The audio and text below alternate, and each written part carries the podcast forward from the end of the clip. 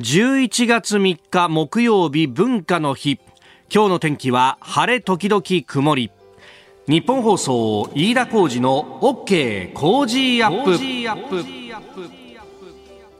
朝6時を過ぎました。おはようございます。ニッポン放送アナウンサーの飯田浩司です。おはようございます。ニッポン放送アナウンサーの新行市佳です。ニッポン放送飯田浩司の OK Cozy up。この後8時まで生放送です。えー、今日は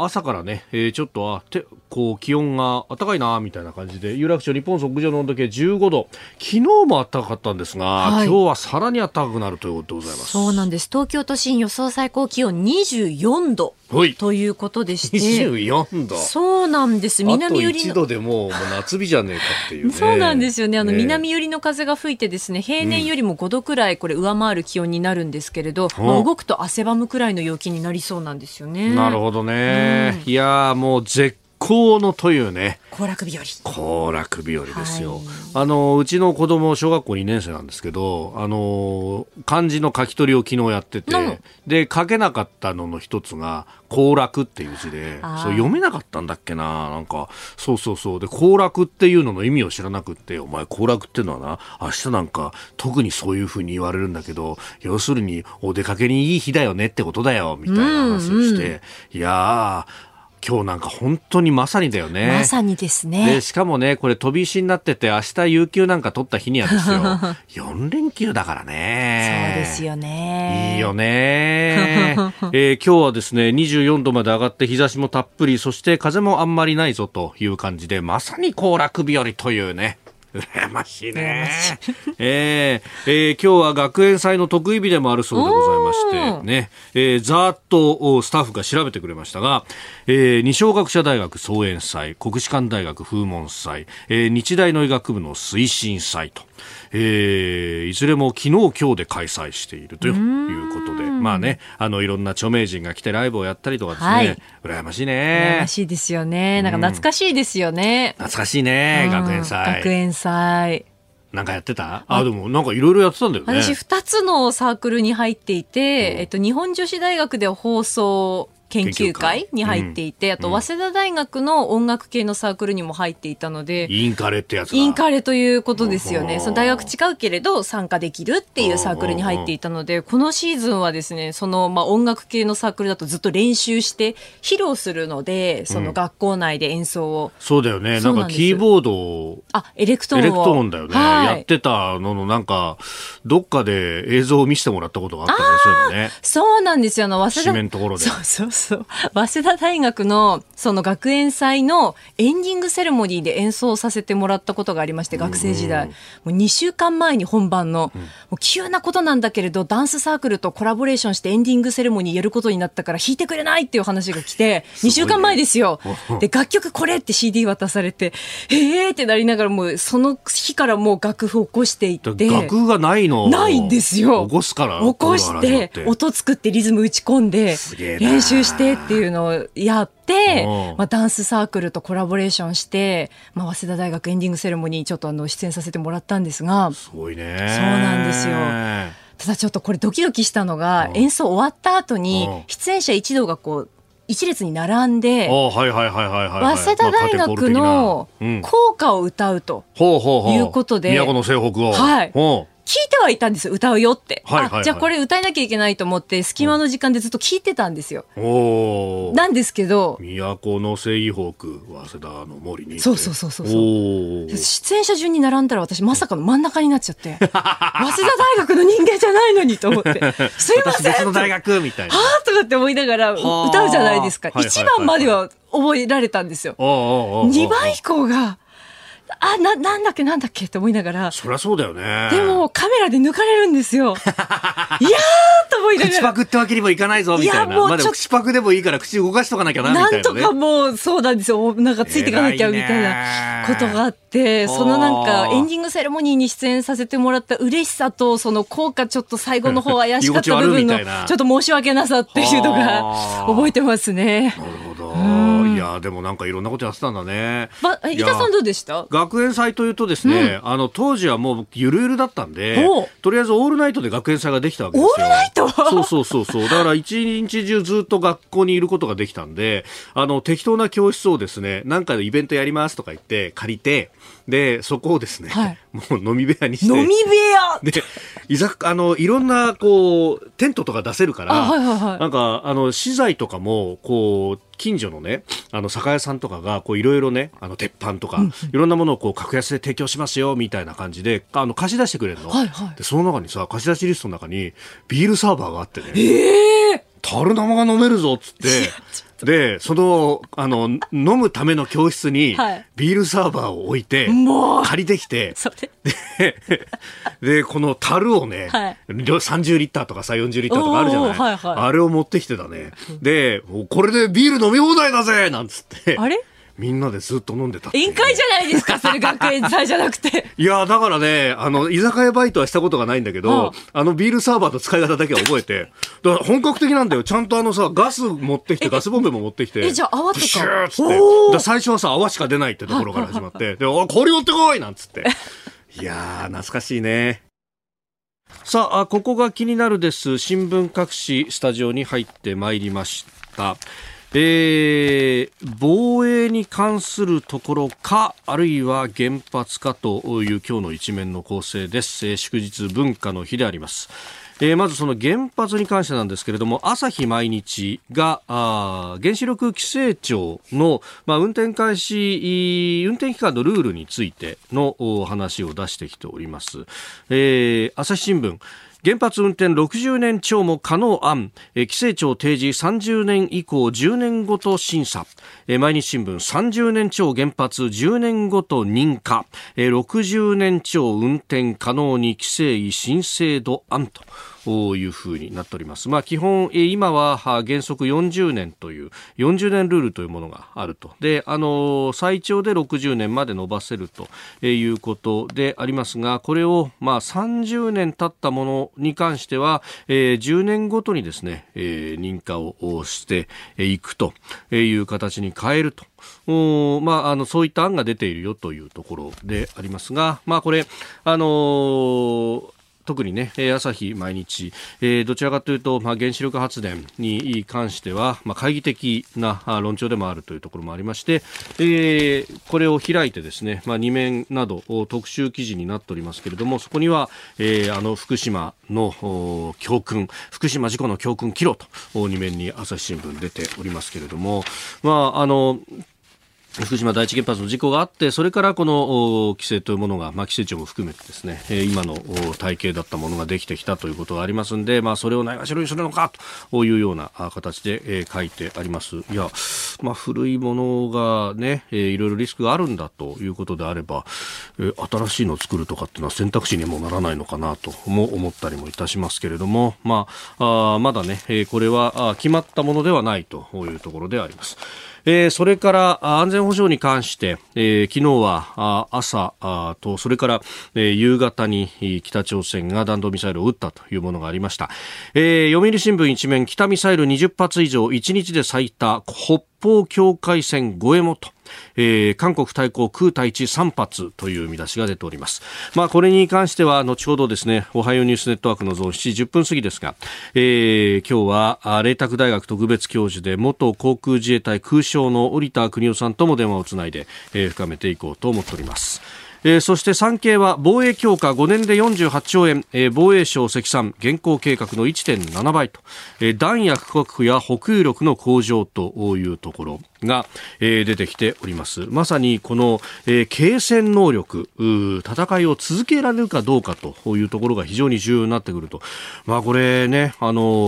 ー実は弾薬が全然足らないんだであるとか、あるいは今南西諸島が、えー正面になってきていると。まああのもちろんこれは中国睨んでというところなんですが、ここに対してまあ弾薬を作ったけどなかなか弾薬入れられない地元の反対もあるというようなこともあって、まあ未だに、えー北海道方面からまあ運んでいかなきゃならないというその、えー輸送の面だとかも含めてですね。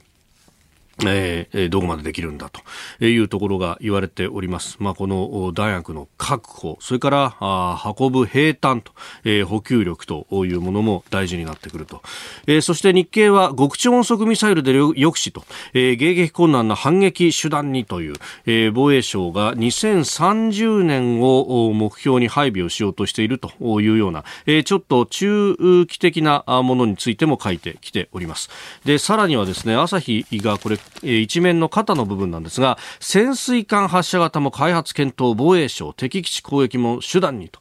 えー、いうことで、本当ね、ここのところ、それこそ、あの、トマホークをどうするとか、矢継ぎ早に何か出てきているというところ、まあ、さらに、先日も報道がありましたけれども、えー、まあ、何かあった時のですね、えー、その手当のための血液製剤も、えー、これ、あの、今は、民間にお願いをしている部分を、自衛隊、防衛省自衛隊が自分たちで作れるという形、まあ、これは、あの、自衛隊の中央病院などで作るというようなことも含めて検討というようなニュースが出たりとかですね、えー、非常に危機感があ強いニュースがどんどん出てきているというところで、まあ、あの、ね、えー、国家安全保障戦略等々3文書の見直しって今年の末、いよいよあと2ヶ月足らずでというところになってますけれども、現場の危機感の強さというのがね、ここへ来てひしひしと感じている。えー、特に、まあ、習近平政権の3期目に入ってからというのが、うん、その蓋然性が高まってきてるんじゃないかと、まあ、危機感を表すニュースが様々出てきております。ここが気になるでした。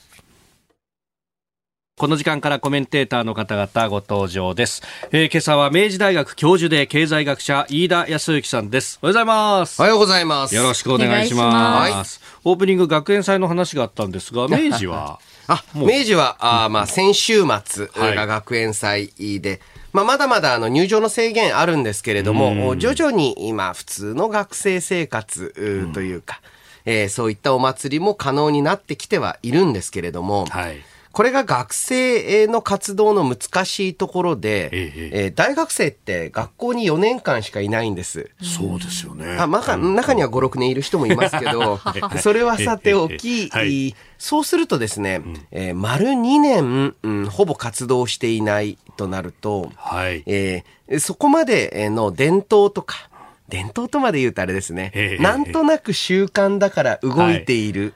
ことというのが一回途切れちゃうんですよね。ああ、そっか、そうですよね。この時期に集まって飲もうぜみたいなのとかね。そう。だからですね、えー、まあそれこそ我々、えー、実は、はい、いろいろ世代ばらけてますけれども、うん、大学で、えー、やってきたことって、はい、まあなんか似たり寄ったりなわけですよ。あの、単純に言うとですね、1970年代後半に大学に入った人から、えー、まあ、2000、はい、15年ぐらいに大学入った人までっていうのは、まあ割と似たような、まあ、えー、サークルに入って、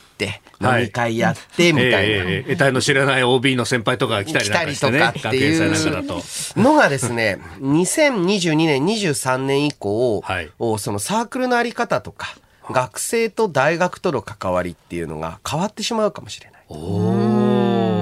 れあのちなみに70年代からといったのは、はい、そこより前だと、今度は学生運動の時代になるんですよね。ああ、なるほど、なるほど。そうすると彼らが経験してきた大学と、はい、おまあ、私もそうだし、飯田さんも、はい、新庄さんも。うん、っていうと、まあ、20ぐらい差があるんですけれども、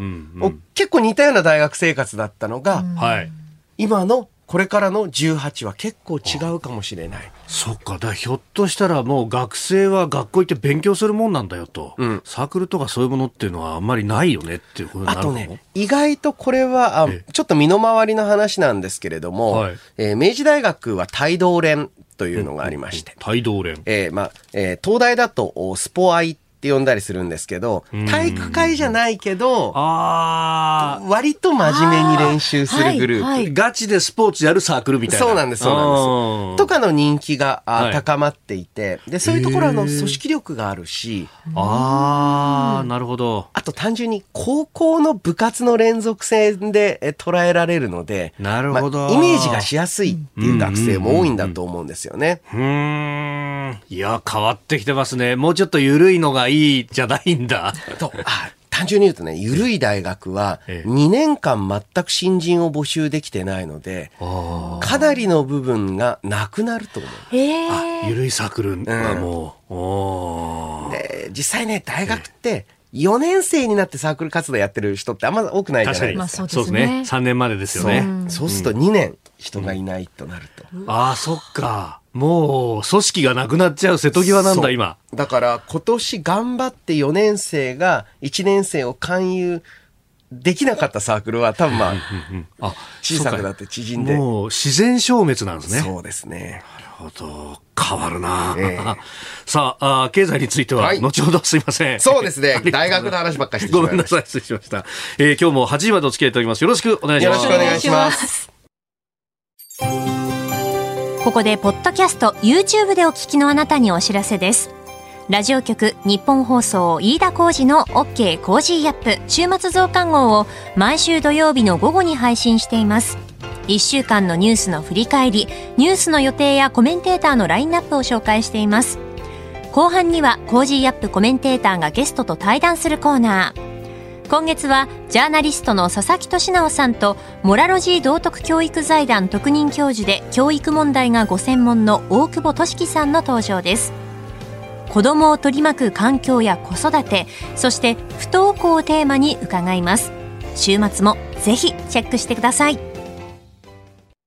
あなたと一緒にニュースを考える飯田浩二の OK 工事アップ。コメンテーターの方々と7時をまたいでニュースを掘り下げてまいります。えー今朝は明治大学教授で経済学者飯田康之さんです。引き続きよろしくお願いします。よろしくお願いします。さあ、まずは株と為替の値動きをお伝えしておきます。現地2日のニューヨーク株式市場ダウ平均株価は、えー前の日と比べて505ドル44セント安い3万2147ドル76セントで取引を終えました。ハイテク銘柄中心ナスダック総合指数は366.05ポイント下がって1万飛び524.80でした。一方、円相場1ドル147円80銭付近で取引されております。えーまさにこれから取り上げるアメリカ FRB、えー連邦準備理事会の政策決定を受けてというところであります。えーではこちらのニュースです。アメリカ FRB が0.75%の利上げを発表。アメリカの中央銀行にあたります FRB 連邦準備制度理事会は現地、えー2日、まあ、日本時間は今日未明となりますが、えー主要政策金利を0.75%引き上げることを決めました。通常の3倍の上げ幅となって、これが4回合連続で上がってきているというところです。さあ3.75から4%という誘導目標になってきました、まあ、株下がってますがこれどう見たらいいですか？はい。えーアメリカの状況を考えるとですね、はい。まあ、あの、まあ、7%、8%を超えるインフレ率、うーが、あまあ、問題になってるわけなんですけれども、インフレってどういう時に起きるかっていうと、はい。需要と供給を比べた時に、はい。えー需要の方が大きい、うん、時にインフレになるんですね。うんで、需要の方が供給より大きくなる理由は2つ。需要が大きすぎるか、はい多すぎるか、供給が少なすぎるか。はいで、えーまあ、アメリカの状況を見ておりますと、昨年の夏ぐらいから物価上昇率う高まってきていると。うんこれはどちらかというと供給側問題なんですね。うんで、本来であればこの供給側の問題に対しては、はい。うん、金融政策ってそんなに有効じゃないんですよ。うん。やっぱりどっちかっていうと金融政策ははい。需要を上げるとか、うんうんうん。需要を抑える。るって方の政策なんですね。あ確かに金利の上げ下げってそうですそう、よね投資を増やす減らす、あと住宅建設を増やす減らす。はい。住宅ローンを借りやすくするかどうかとか。そう。うん。ちょっとおアメリカの場合は物価上昇率の高さあにはい。政権の方の腰が引けてるので、うん。なんて言いますか供給不足なのにはい。その供給不足に合わせてええええ需要を引き下げると。うんそれによってなんとかバランスさせようという方向になってる。うん。これで私あの、あんまりいいはい傾向だとは思ってないんですね。やっぱりあの、おまあ、需要の不足をお供給をカットして、はい。えーまあ、揃えようとしたり、その逆もしかりで、え原因じゃない方を叩こうとしてもですね、まず実効性が薄いと。あとは必ずどこかに無理が来る。で、実際アメリカですと、はい。変動ものの住宅ローン金利が急騰しています。例えば、まあ、あの、いわゆる変動金利ですと、はい。住宅ローンの金利が7%ぐらいになってると。おー今7%ですか、まあ、これ融資条件によるんですけれども、はい。これ、住宅ローン金利7%って、まあ、2000万円のローンを引っ張ったとして、はい。えー月100あ、年140万、まあ、これ当初ですけれども、金利が乗っかってくるって、結構ですよ。そうっすよね、で今だって日本足元住宅ローン組もうとしたらまあ変動だと1%台、うーん。うん。いいところだと1%切るかどうか。切ってますよね。うんで、えー一方、まあ、ちなみに日本もですね、はい。えー主要校、各校を住宅ローン金利引き上げつつあるんですけれども、えーじゃあ、ここまで住宅ローン金利7%ですと、新規の借り入れは本当少なくなるでしょう。そしてもう一つ、うん、まあ、変動で組んでた人が、ローンを払い切らなくなっちゃうんですよね。そうですよね想定金利より相当高くなっちゃいますもんねで、そうすると住宅の投げ売りが始まる。あそうするおと、コロナショックから始まったのに、いわゆる一般的な不動産バブルの崩壊のような現象が不動産バブル起きてないのに生じるんじゃないか。で、こういったところがアメリカ経済に対しては大きなあ強い懸念になっていると。うーんこれね、あの、ある意味、こう、需要が旺盛でみんなが物買いたい、物買いたいって時に、供給が、側が制約があると、これって好景気の典型的な現象ですよね。そうなんです。それこそね、あのー日本の高度経済成長の時って、まさにそれが起こって、それをなんとかこう工場の側がいろんな工夫をして自動化したりとか、省力化したりとかして、ガンガン物作ってって、日本がガーンと成長したみたいな、そうならないんですか？去年の夏は、あ少なからぬエコノミストがそれを期待してました。うーん。えつまりはですね、えーまあ、コロナショック、そろそろ終わりつつあると。はい。で、えーそういった中で、リベンジ消費って言ったりしますけれども、はいこれまでしょ我慢してきた消費が爆発したと。問題は需要側だっうん。て思っていたんですが、どうも、まあ最近ですと供給側のショックが大きいんじゃないか。一つはですね、はいやっぱりあの、おアメリカは雇用調整助成金方式じゃなくて失業保険方式にしたので、はい。仕事を辞めたっていう人が多いんですね。で、その人のらのうちの比較的年齢層高い方が労働市場に戻ってこないと。ああ、給付金もらった方がよっぽど。うん、そしてもう一つはこれを機に引退してしまうあ、なるほど。っていううーん。これが一つ。そしてもう一つは、世界的にサプライチェーンの組み替えが起きてます。まあ、端的に言えば、中国なしのお生産体制に向かおうとしている。はい。さあもう、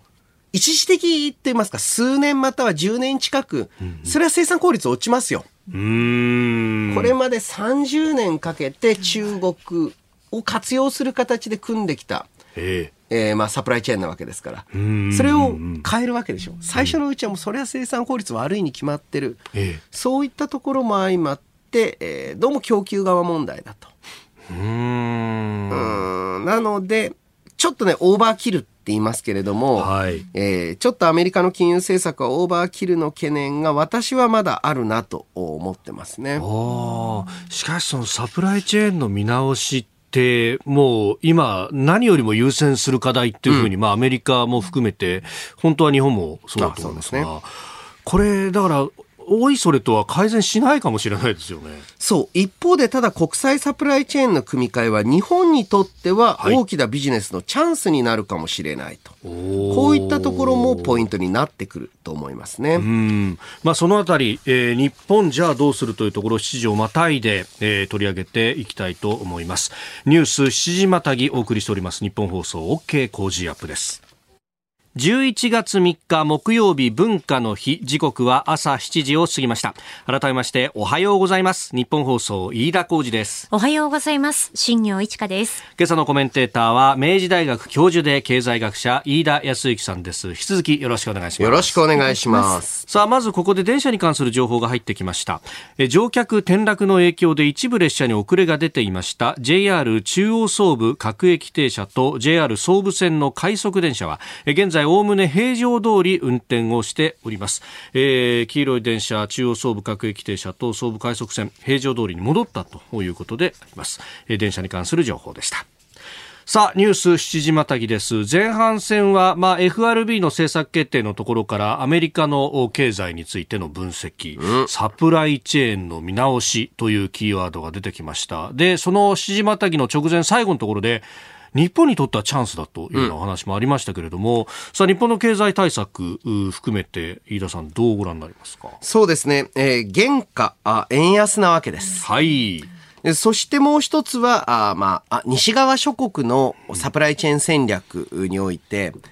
アジアエリアで頼りになる製造業拠点、はい、まあ日本なんですよね。うん、で、正直やっぱり台湾は、もう今生産能力としては日本に匹敵する規模、技術水準、まあ技術水準上かもしれないね。はい、台湾の、半導体なんかはね。ね、なんですが、うん、まああの、東洋といいますか、アジアにおける安全保障の危機って台湾海峡問題ですから、そうですよね。ちょっと前線に近すぎるんですよね。うん。うんで、同じく、韓国もですね、はい、えー、やはり北朝鮮と地続きであると、えー、言ったところから、やっぱどうしても日本なんですが、あそれの大きなハードルになっている、足かせになっているのが現在電力の問題です。はい。で、えー、ようやく原発の再稼働は始まったわけですが、この、まあ、米中対立に基づく、まあ、世界の東西問題というのが、10年、20年では私、片付かないと思ってるんですね。一世代、うん、だと思います。多分30年ぐらい。はい。そうすると、再稼働だけではなくて、どうやってリプレイス、場合によっては新設していくのか、原子力発電所。っていうビジョン、日本にはかなり不安が残るんですね。その中で、うん、どうやって、えー、製造業の国内回帰を進めていくのか、はい。うん、これはね、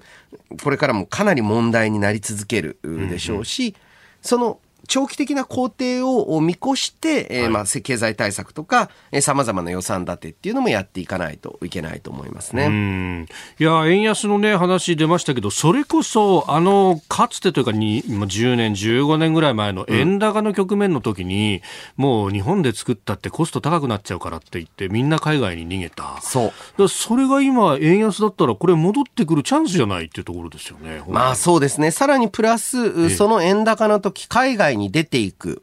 基本的に中国に移してたわけですが、これはあの今年の5月以降加速しましたが、アメリカの外交筋がですね、あの基本的にやはり日本企業に対して中国での展開を、まあ、自由主義経済ですからやめろとは言えないんですけれども、あまり快く思ってないよっていうメッセージをどんどん次々と発していますので、はい、あの、どうやってこの日本側が体制を整えるのかあというのが急務だと思いますね。あの、総合経済対策も出てきましたけど、はい、これね、あの予算付けこれからというところですが、うん、どうですか？まあ、あの、もちろんもう中では決まってるわけなんですけれども、はい、もう一応予算フレームの中身というのは、11月の8日に発表されるようです。そうですね。で、えたただまあ今回の場合ですね、ちょっとトリッキーな、あの、システムになっていまして、トリッキーえー、物価を下げながら物価を上げたいんですね。はい、どういうことか。原油価格、あ、じゃエネルギー価格を抑えることで、資金に余裕ができた企業や消費者が、国内の製品、サービス品を買うように誘導したいと。で、えー、これかなりね、ナローパスなんですけれども、はい、確かに合理的ではある。だから論理的ではあると。はい。ちょっとこれを実現するための予算付けがどうなってるのかっていうのが8日に注目されるところだと思います今言われてるのはね、そのエネルギーに対しての補助を出すであるとか。っていうのは大きく出てますけれども、ね、月4万5千ぐらい、うん、えー、モデル世帯で補助が出るんだと。これで浮いた可処分所得を国内製品に向けてほしい。そうなんです。うんちゃんと向いてくれるかどうかですね。うんえー、ニュース7時またぎ、えー、FRB のね、えー、政策決定会合の話からあ国内経済までお話しいただきました個人事業主の皆さん毎月のキャッシュフローにお困りじゃないですか？セゾンプラチナビジネスアメックスカードなら最長56日の支払い猶予で余裕を持ったキャッシュフローさまざまな支払いを一元管理して業務を効率化。さあビジネスを後押しする一枚をセゾンプラチナビジネスアメックスカードおはようニュースネットワーク。東京有楽町日本放送キーステーションに全国のラジオ局21局を結んでお届けいたします。時刻は7時11分を過ぎました。おはようございます。日本放送アナウンサーの飯田浩二です。今朝のコメンテーターは明治大学教授で経済学者の飯田康之さん。取り上げるニュースはこちらです。北朝鮮日本海と黄海に20発以上のミサイル放射撃100発を発射。韓国軍の合同参謀本部によりますと北朝鮮は昨日の朝から午後にかけ複数の場所から、えー、日本海と黄海イエローシーに向けて、えー、短距離弾道ミサイルや地対空ミサイルなど23発以上を発射しましたこのうち弾道ミサイル1発は韓国が海上の軍事境界線と位置づける NLL 北方限界線を越え韓国韓国の領海に近い、えー、日本海の公海上公の海の上に落下したとのことですえ。北朝鮮の1日のミサイル発射数としては過去最多となりました。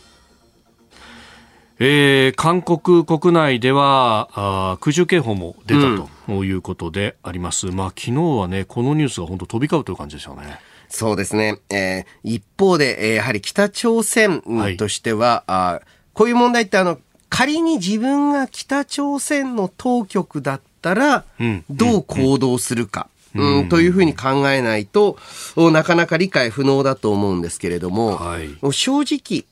米国やその他の西側諸国が本気になってしまったら、一瞬で消し飛んでしまう国なわけです。うんうんはい、だからこそ、こういった恣意行動によって、うちに手出したら、結構な人数道連れにできるぞというのを常に示していないと、おそらくその、まあ、国家と言っていいのか、キム王朝と言っていいのかわからないですけれども、その体制が持たないっていうふうに判断してるんだと思いますね。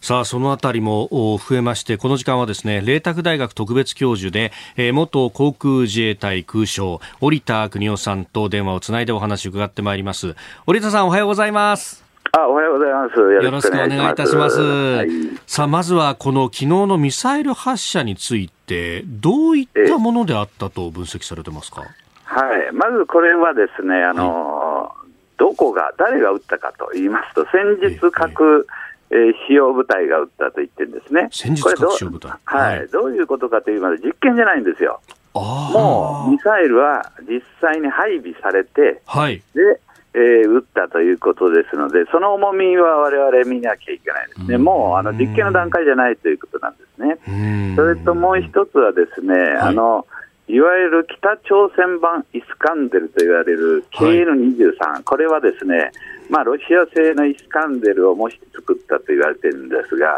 まあ、変速起動したりして、揚撃は非常に難しいんですよね。これを撃ってるという、えー、あの情報が、まあ、あの韓国の国防省から出てますが、あと北朝鮮の A タクムス、まあ、今、ウクライナで活躍しておりますが、アメリカの A タクムス、はい、北朝鮮版 A タクムスという、これ、KN24 っていうんですが、はい、これも撃ったんではないかと言われてますが、まあ、いわゆる最新、最新のですね、ええ、あの短距離弾道ミサイルを撃っているというところが特徴だと思いますね。この狙いっていうのは、その短距離であるとかっていうのは、韓国狙いなんですか、それとも日本もっていうところなんでしょうか？これはもちろん日本も含んでますが、あの、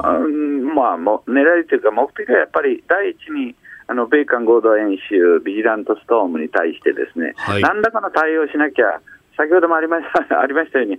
独裁国家ですからね、やはりそれに対する対応っていうのは絶対やらなきゃいけないというのと、もう一つはですね、あのアメリカ、これはアメリカに向いてるんですね、あの、はい、その政治的意図がですね、えアメリカに対して核保有国として認めさせると、で認めさせると、え経済制裁がなくなるわけですよね。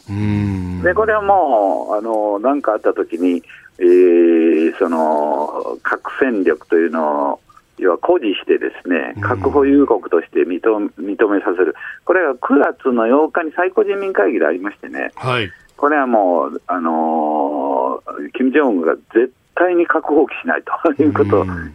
言ってるわけですよね。で要は核えー、保有国として、えー、世界に認知させるということ、で同時に、この時にですね核政策に対する法令をあの制定してるんですけどね、はい、まあ、そういうことで、あのー、やはり何かあったときに、もう通常戦力は見るものありませんので、アメリカのビジラン、あ米韓合同演習のビジラントエースなんかありますとね、はい、ビジラントストームなんかに対応するにはですね、えー、やはり一番もう得意なミサイル攻撃というのがいいということですね。で、これはね、もう今年29回目、約60発撃ってるんですけどね、はい、これは世界中でですね、ミサイルを60発も撃ってるというのは、はい、あのー、ロシアのウクライナの、ロシアを除いてはですね、うんうん、世界一ですので、はい、だからこれはわれわれ、あの軽く考えたらいけないと思うんですね。かなりあの技量も、撃てば技量はあの上がってきますし、あの不具合は改,、えー、改良されますので、はい、はい、だんだんその、なんていうか、洗練されてきたということが言えるんじゃないかというふうに思いますね。えー、スタジオには明治大学教授飯田康之さんもいらっしゃいます。明治大学の飯田です。あどうも。よろしくお願いいたします。はいよろしくお願いします。今回あの特徴的だなと素人の私が感じるのは短距離ミサイルそして地対空ミサイル、はい、そして午後には放射撃と、うん、かなり近接した範囲を攻撃するタイプの軍事力を誇示しているとそうですね。これまでの、何かいわゆる核実験の目指しているものとは、ちょっとその距離感の違いというのがあると思うんですが、そこに何らかの意図はあるんでしょうか？はい。あの冒頭申し上げましたようにね、もう実戦配備している部隊の射撃であってですね、あの実験ではないということですね。であのー、一番の目的がビジラントストームに対する牽制なんですが、はい、これを即座に実施できるぞというのを見せているということだと思いますね。で、地対空ミサイルというのは実際にはそんな、あんまりあの影響ないと思うんですが、今回のビジラントストームが対空あ、空からの攻撃の演習なんですよね。これに対するあの我々近づいてきたら、地対空ミサイルを持ってるぞということで、地対空ミサイルを、まあ、私から言わすと、空打ちしているということなんですよね。はい、あとはあの地上兵力、つまり、あの4えー、2010年に4ンと砲撃しましたですが、はいはい、砲撃能力を持ってるよということで、あのえー、攻撃して牽制しているということだというふうに思いますね。あのーこれね、日本としてこうどうするかというところの、まあ、備えの部分なんですが、えー、今日のね、新聞などでも、まあ、あの、ここのところずっと報じられてますけれども、なんか、朝日は潜水艦発射型のミサイルをもう開発検討みたいなのが出てきたりとか、これ、折田さん、全体としてこう、まあ、どうミサイル攻撃に対してであるとか対処したらいいとお考えですか？はい、あのですね、はい、あのーまあ、イスカンデルにしろ、ええー、最近出てきた極超音速とか、はい、変速軌道、これはですね、あのー、撃できないんですよ。つまり、ミサイル防衛システムというのは簡単に言いますとね、はい、まあ、マッハを超えるものですから、この間の、えっと、火星、10月4日の火星12号も、はい、最終速度はマッハ17なんですね。えー、だから、これどういうふうな、えー、原理かというと、はいその弾道軌道に入りますとね、弾道軌道に、ブースターが燃え尽きて弾道軌道に入りますと、はい、未来位置が分かるんですよ、計算して。放物線未来位置に対して、早いですから、未来位置に対して撃つんですね。これがですね、変則軌道になりますと、ええ。ーうん、そこに未来位置は分かんないんですよ。で、極超音速なんて言ってますけど、これはなんで極超音速かでは、マッハ5ぐらいなんですね。それは大気圏の中を飛ぶ飛ぶから極超音速って言ってるんですけど、はい、ブースターが燃えてる限りはですね、えー、あのー、未来値が分かんないんですよ。そうしますとね、日本が今整備してる、アメリカも整備してる、弾道ミサイル防衛システムというのは、これは対応できないんですよ。じゃあ、その、対応できないで、はい、あの、万歳するのかよっていうと、これはやっぱり手立て打たなきゃいけないんですね。そこで出てくるのが、じゃあ、発射前に、その地上で潰そうと、これはアメリカの定義ではですね弾道ミサイル防衛なんですね、日本はまだ議論してますけどね、はい、これ、弾道ミサイル防衛というのは、あの抑止には拒否的抑止と懲罰的抑止というのがありましてね、はい、拒否的抑止なんですよ、つまり独立国としてね、持たなきゃいけない話なんですね。となると、発射前にそれを攻撃する、はいえ。ー、その反撃力というふうに言われてますが、はい、それを持ってないと抑止が効かないということなんですね。だから、それはですね、われわれ独立国ですから、相手が何か持ったら、それをすべて対応できる能力、量は別として、質的な能力を持っとかなきゃいけないんですね。なるほど、うん、だからそれは反撃力が必要だと、あと核に対してはどうするんだって言ったら、これはですね、まあ、議論のあるところで、核には核ですから、それはわれわれ持ってませんから、アメリカの核の傘で、えー、懲罰的抑止はお願いしますよと、はい、こういう話なんですね。どうもありがとうございました。個人事業主の皆さん、毎月のキャッシュフローにお困りじゃないですか？セゾンプラチナビジネスアメックスカードなら最長56日の支払い猶予で余裕を持ったキャッシュフローさまざまな支払いを一元管理して業務を効率化。さあビジネスを後押しする一枚をセゾンプラチナビジネスアメックスカード。え今朝は明治大学教授で経済学者飯田康之さんとお送りしております。引き続きよろしくお願いします。よろしくお願いします。続いて教えてニュースキーワードです。ツイッター認証済みバッジ有料化アメリカツイッターの最高経営責任者 CEO に就任した実業家イーロン・マスク氏は1日アカウントが本物であることを示す青色の認証済みバッジを有料化すると発表しました。ツイッターのサブサブスクリプションサービスブルーに含めて月額8ドル日本円にして1180円程度にする考えを検討しております。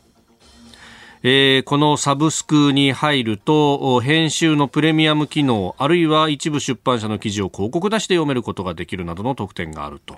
あの例のチェックマークがね、うん、えー、図式化されているようなやつですよね。そうですね。まああツイッター、まあ、使われてる方、使われてない方、あると思うんですけれども、はい、まあ、140字ほどで、短い意見を、まあ、ネット上で公開することができる。はい、で、えー、ただネット上なので、えー、例えば、まあ、名前が